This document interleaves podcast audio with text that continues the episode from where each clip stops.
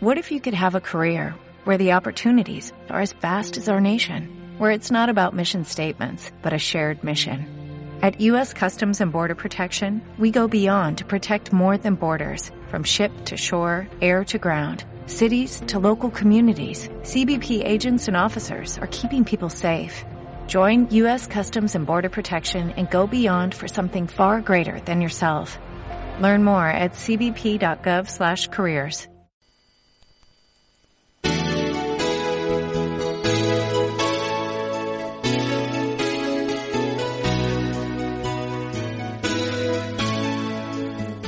Mariposas moradas.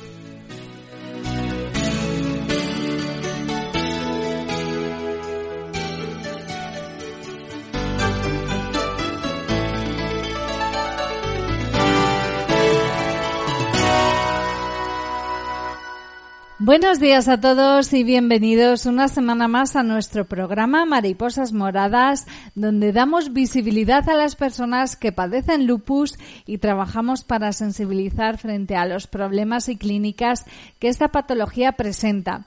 Si recordáis, la semana pasada estuvimos hablando con Mónica Ferreiro Montenegro, enfermera perteneciente a la Unidad de Investigación de Enfermedades Autoinmunes y del Servicio de Medicina Interna en el Hospital Universitario Cruces de Baracaldo.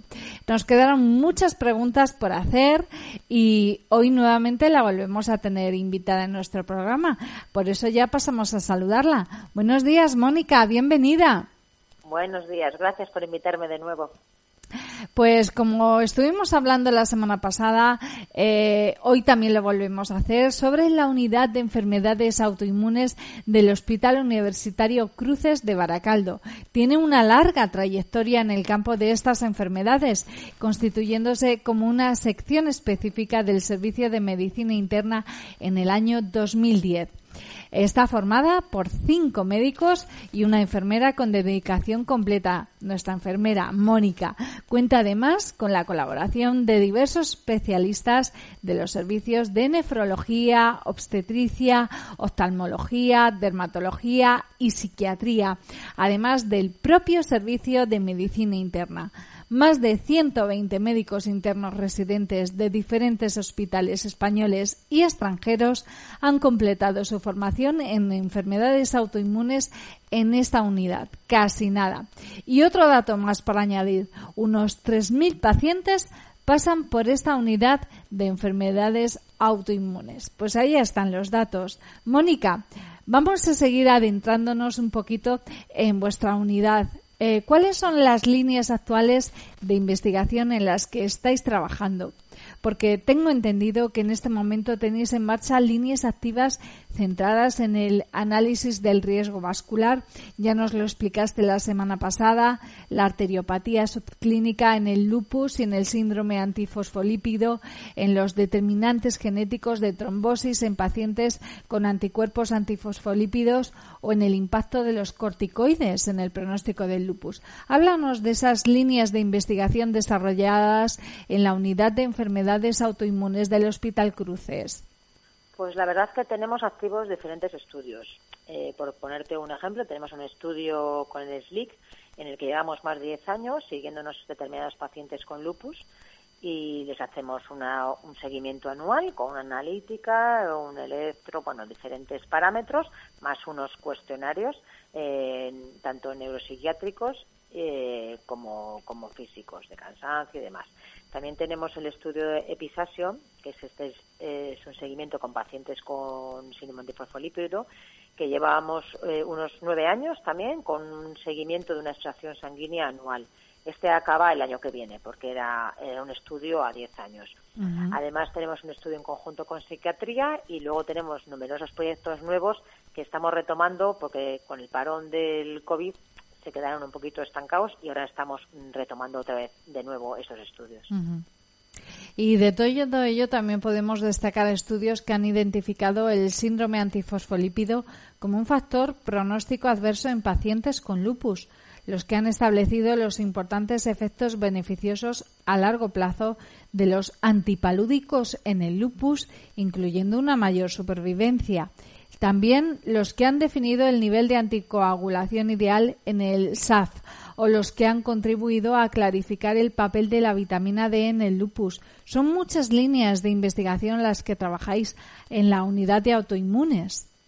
Sí, sí, la verdad que son estudios importantes, eh, con importantes resultados, con importantes conclusiones y que ponemos en práctica día a día en la consulta con nuestros pacientes.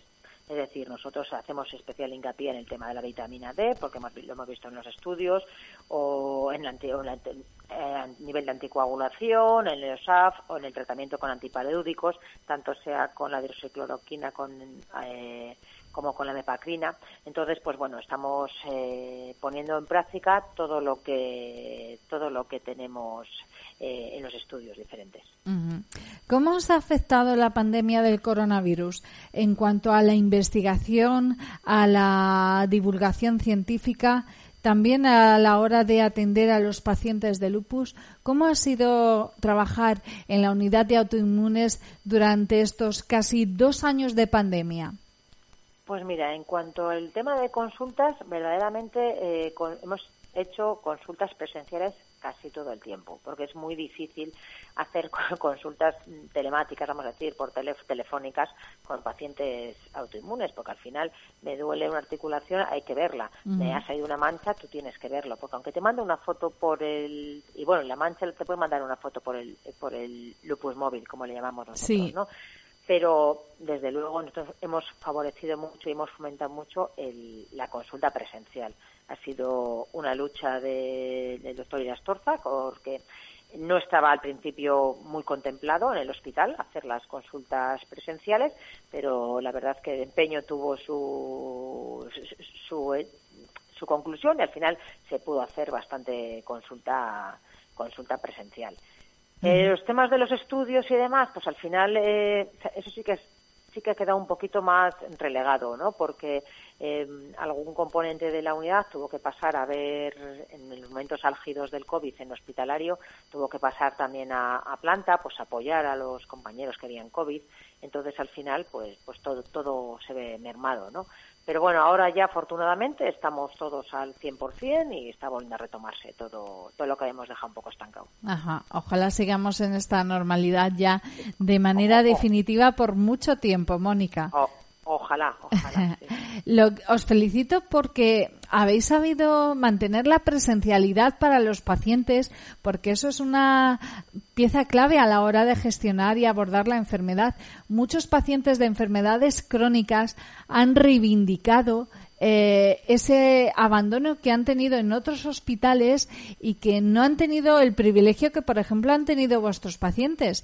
Eh, ha habido pacientes en otros hospitales que, por culpa de la pandemia, han visto postergadas sus revisiones, sus consultas, retrasadas con muchísimo tiempo y eso les ha afectado. Sin embargo, vosotros, eh, gracias a vuestro empeño, al del doctor Ruiz y de Estorza, habéis tenido esa atención personalizada con los pacientes pacientes que es trascendental en una enfermedad crónica.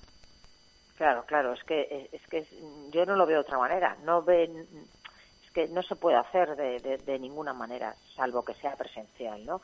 Eh, que te estén retrasando constantemente las consultas, las pruebas, eh, al final eh, cuando ves al paciente es mucho peor. No le puedes dar normalidad, que era lo que hablábamos antes, autonomía.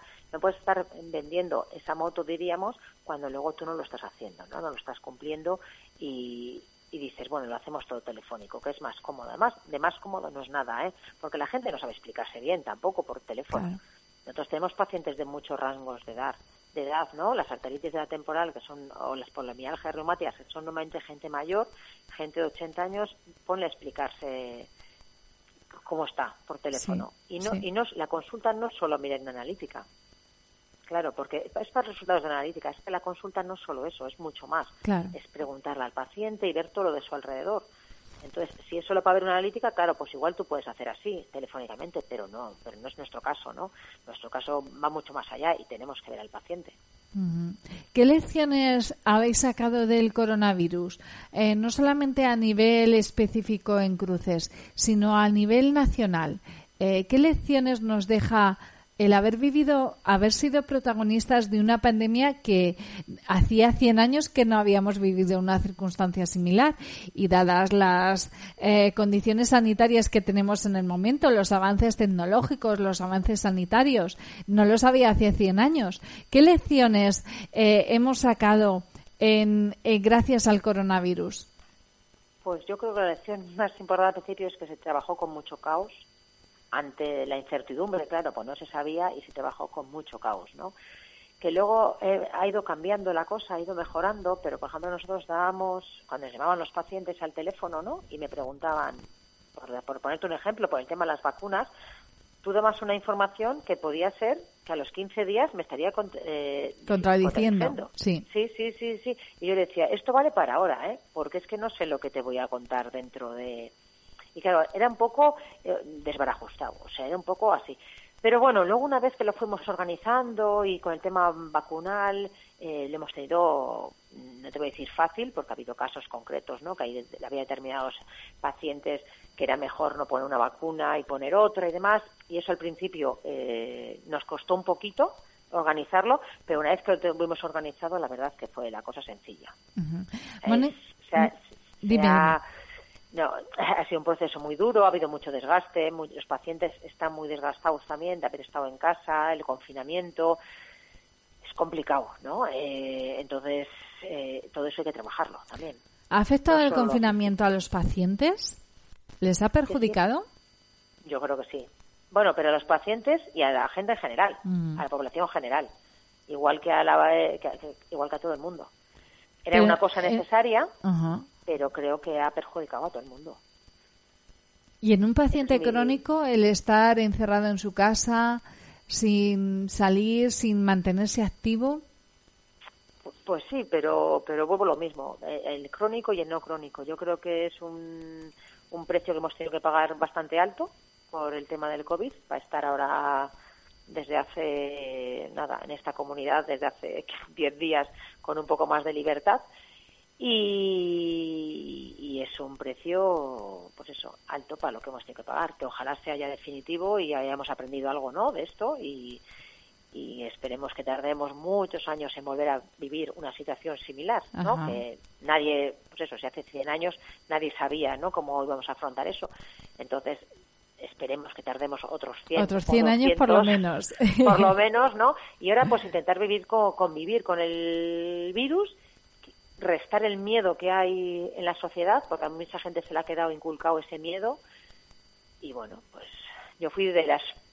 Bueno, el doctor Sosa también, yo también lo pasé en marzo del 2020 y, y, y, yo estuve ingresada, de hecho, y claro, no es lo mismo haberlo pasado en ese tiempo que haberlo pasado ahora, ¿no? Claro es totalmente diferente. Claro, ¿cómo lo viviste en aquel momento, Mónica? Perdóname que te pregunte por esta cuestión tan personal, pero es que hay que aprovecharlo. Una profesional como tú, eh, que viviera, eh, estuviese contagiada de coronavirus y en los momentos más preocupantes, de mayor incertidumbre, de mayor gravedad, ¿cómo lo viviste, Mónica? Pues con, incertidumbre. La palabra es incertidumbre. No te voy a decir miedo porque igual yo no me encontraba mal físicamente, no he, no he estado eh, con una disnea horrible, pero, pero lo que tenía era incertidumbre porque no sabías eh, para dónde iba, ¿no? Entonces era así, era el, no saber y veías la tele, había demasiada información.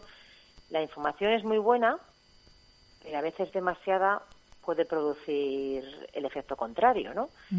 Entonces, eh, pues eso, con incertidumbre. La palabra es esa, con incertidumbre. ¿Te has recuperado por completo? ¿Te ha quedado alguna secuela? Sí, no, yo no, yo estoy recuperada por completo, afortunadamente. Gracias a Dios. Eh, sí, hizo un trombo en un pulmón, pero que, vamos, que, que fue bien y se me deshizo, así que nada, sin problemas. Pues nos alegra infinito que te hayas recuperado por completo de aquella circunstancia. Mónica, como enfermera especializada en enfermedades autoinmunes, ¿qué consejos podemos dar a nuestros pacientes de lupus para que tengan más y mejor calidad de vida? Ya sabemos que uno es el abandono del tabaquismo, ¿verdad? Tú pues que eres especialista en eso, pues en, aconsejar abandonar el tabaco. Sí, yo para eso soy muy intensa con el tabaco, pero creo que es más importante todavía la adherencia al tratamiento.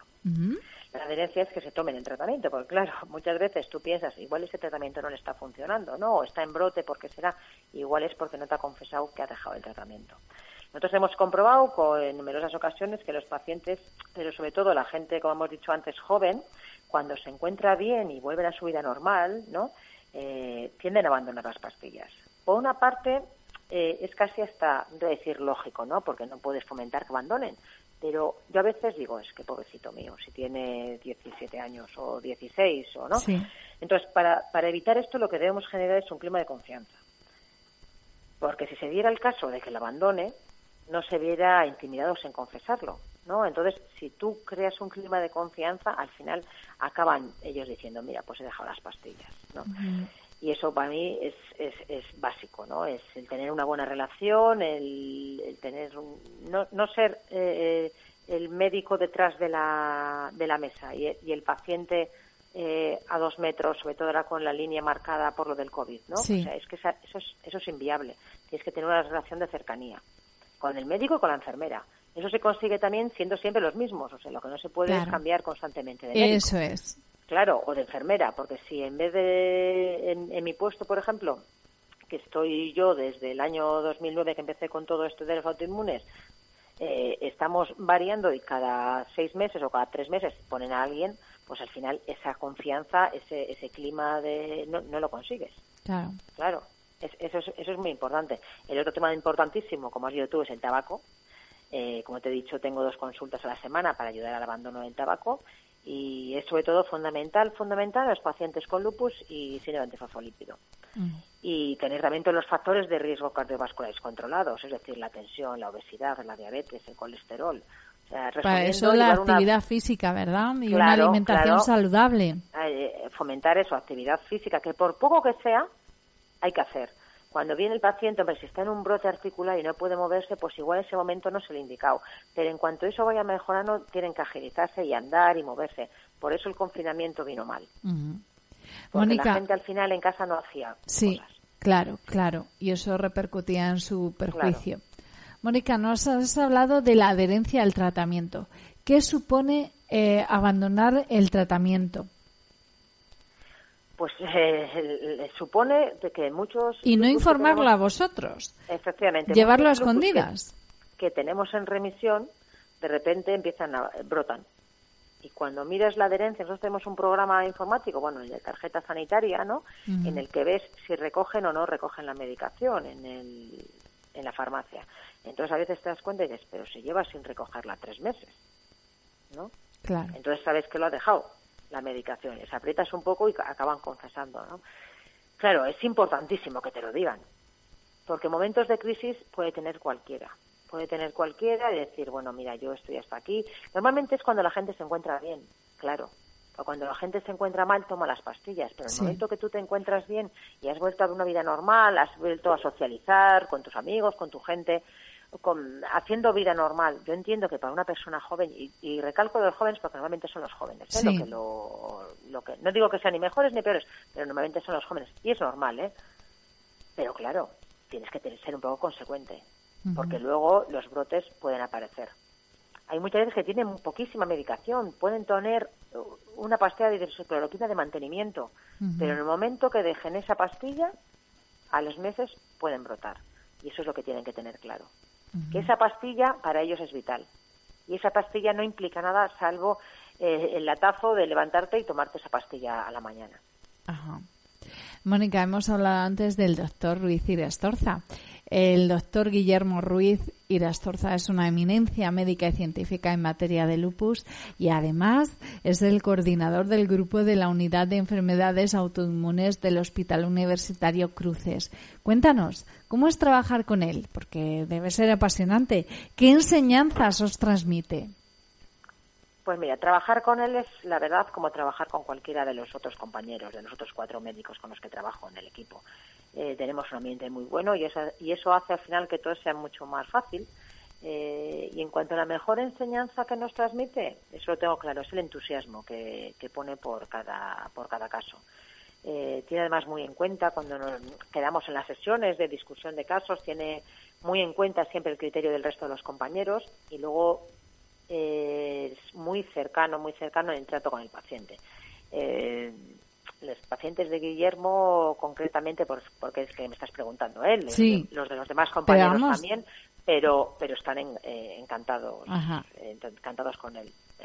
Con el trato, sobre todo, con el trato de cercanía, es el que lo que te digo yo. Es el primero en adelantar la silla al paciente cuando la, cuando la silla está tras la raya roja que nos pusieron del COVID, que es a metro y medio de distancia. Ojalá la, podamos despegar pronto, esa pegatina, Mónica. Efectivamente, efectivamente. Nosotros, la verdad que intentamos acercar al paciente porque es, es, que es, es, ilógico, ¿no? Cuando vienen a mí a pincharse, digo, pues es que si te quedas sentado ahí no llego a claro.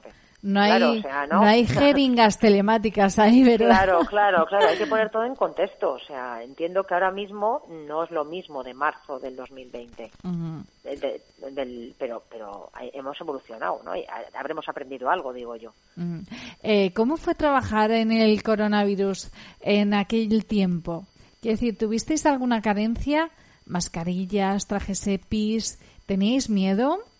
Ah, mira, yo la verdad, eh, a mí me pilló en un momento de baja, en el más, en el máximo pico, eh, te digo, en el máximo pico esto, yo estuve de baja por una enfermedad importante y no trabajé en ese, en ese momento. Pero bueno, lo que me respondían mis compañeros y eso, pues, pues sí, había carencias, pero yo creo que también mucho por el tema de, que no se sabía muy bien de la incertidumbre y no se sabía cómo se debía actuar, ¿no? Lo que te digo, lo que te decían hoy blanco, al día siguiente era negro y andábamos así. Pero bueno, mm, como digo yo, cualquier tiempo pasado fue mejor y ya y tienen que, venir tiempos mejores, Mónica. Exactamente, tienen que venir tiempos mejores y ya, yo creo que ya estamos saliendo de esto o yo soy muy optimista y veo que, que tenemos ya un, futuro mucho mejor. Yo también lo veo así. Y cercano, además, creo. Yo también lo veo así. Por lo menos. Eh, permíteme una pregunta relacionada con la actualidad. Eh, ¿Cómo estáis afrontando lo que es la tercera vacuna, la tercera dosis de vacunación? ¿Se les va a poner a los pacientes de lupus la tercera dosis? ¿Se le está poniendo? Pues aquí de momento, lo que es en esta comunidad, se ha aprobado a pacientes con ciertos eh, requisitos, diríamos, y, son ciertas medicaciones tipo retuximab y demás, ¿vale? No, a todos. un paciente que está con dolquine y prednisona a, dosis bajas, por ejemplo, esa persona por el momento no es candidata a una tercera dosis. ¿Eh? Pero pacientes con retuximab, trasplantados, etcétera, etcétera, esa gente sí, sí se está poniendo a tercera dosis. Mónica, nos estás llevando de la mano a conocer eh, la unidad de enfermedades autoinmunes del Hospital Cruces. Eh, hemos hablado del doctor Guillermo Ruiz Irastorza, de su entusiasmo, de su cercanía con los pacientes, pero claro, hay cuatro médicos restantes más. Eh, no los vamos a dejar en el anonimato. Por favor, háblanos de ellos, danos sus nombres, que les conozcamos. Bueno, pues tenemos a la doctora Joana Ruiz de Arruza, tenemos también la doctora Adriana Soto, está el doctor Martín, está la doctora Cristina González de Chavarri y tenemos también a una compañera que ahora mismo no está trabajando, que es la doctora Maya Ugarte. Y la verdad que es, pues es un equipo con el que es un lujo trabajar. Es un lujo. la palabra es un lujo trabajar porque te hacen sentir de igual a igual, siempre. Entonces eso al final, yo ese momento estamento enfermería médico, la verdad es que no lo he vivido nunca en la vida, ¿no? Pero aquí menos, aquí menos. Pues enhorabuena por esa buena sintonía de trabajo que también repercute y redunda en, el, en la cercanía a los pacientes. Gracias y enhorabuena por el trabajo que desarrolláis. Eh, se nos acaba el tiempo, pero me queda una última pregunta. Eh, Mónica, ¿Qué crees que deben hacer las gerencias de área hospitalarias o las consejerías de sanidad para crear más unidades multidisciplinares de enfermedades autoinmunes en otras comunidades autónomas, además de las ya existentes en Madrid, Barcelona o Granada, incluso la de Cruces de la que estamos hablando? ¿Qué crees que se debe hacer para extender esa forma de trabajar y de atender a las a, los pacientes afectos de enfermedades autoinmunes? Pues invertir, invertir y valorar el trabajo que se hace día a día en las consultas, eso sería fundamental, porque con ello se mejora al final la atención al paciente, que como he dicho antes es la base de nuestro trabajo. Si tú no inviertes en tener eh, unidades de especializadas de, autoinmunes, no tiene ningún sentido. invertir también mucho en el papel de enfermería, que hasta donde yo sé hay pocas enfermeras a tiempo completo. Entonces, eso da, lo que como he comentado antes, eso da un punto de, de, cercanía, de empatía y sobre todo de, ser efectivos al momento de que el paciente se ponga en contacto contigo y que tú te puedas tener tiempo para eh, poder resolverle sus problemas, sus dudas, etcétera, etcétera. Al mm. final gana el paciente, ganamos todos, porque gana el paciente, ganamos nosotros y ganan también los, eh, las áreas hospitalarias, porque las urgencias y demás también se van menos gente, que se gestionan. Efectivamente, es que es una palabra un poco complicada a estas horas, Mónica. Pues Efectivamente, se descongestionan y se, se hace un uso más racional de los recursos que se tiene a nivel sanitario. Efectivamente. Pues, eh, Mónica, te agradecemos eh, profundamente el trabajo que realizáis tan importante, tan trascendental, el tuyo, el de los cinco doctores que trabajáis en la unidad, porque sin duda es un trabajo muy importante que repercute en la calidad y en el bienestar de los pacientes de lupus, que sin duda es muy importante. Creo que es que trabajáis para proporcionar más y mejor calidad de vida, más años de vida a los pacientes y eso es vital, es importante. Así es que, Mónica, muchísimas gracias a ti y a los doctores, se lo trasladas de nuestra parte. Sí, se lo daré, no te preocupes. Y muchas gracias sobre todo por darme la oportunidad de visualizar nuestro trabajo, que es un trabajo que la verdad que nos encanta y al final pues se nota, yo creo, en el, en el día a día y en el trato con el paciente. se nota. Pues muchísimas gracias, Mónica Ferreiro Montenegro, enfermera en la Unidad de Enfermedades Autoinmunes del Hospital Cruces de Baracaldo. Ha sido un placer tenerte en nuestro programa. Gracias por ayudarnos a entender mejor vuestro trabajo, el que realizáis y por atendernos con tanta amabilidad. Gracias a ti, de verdad. A ustedes, queridos oyentes, les agradecemos la atención, el interés y el apoyo que nos han brindado otro día más, una semana más. Recuerden que volvemos a encontrarnos aquí la semana que viene. Hasta entonces, sean muy felices.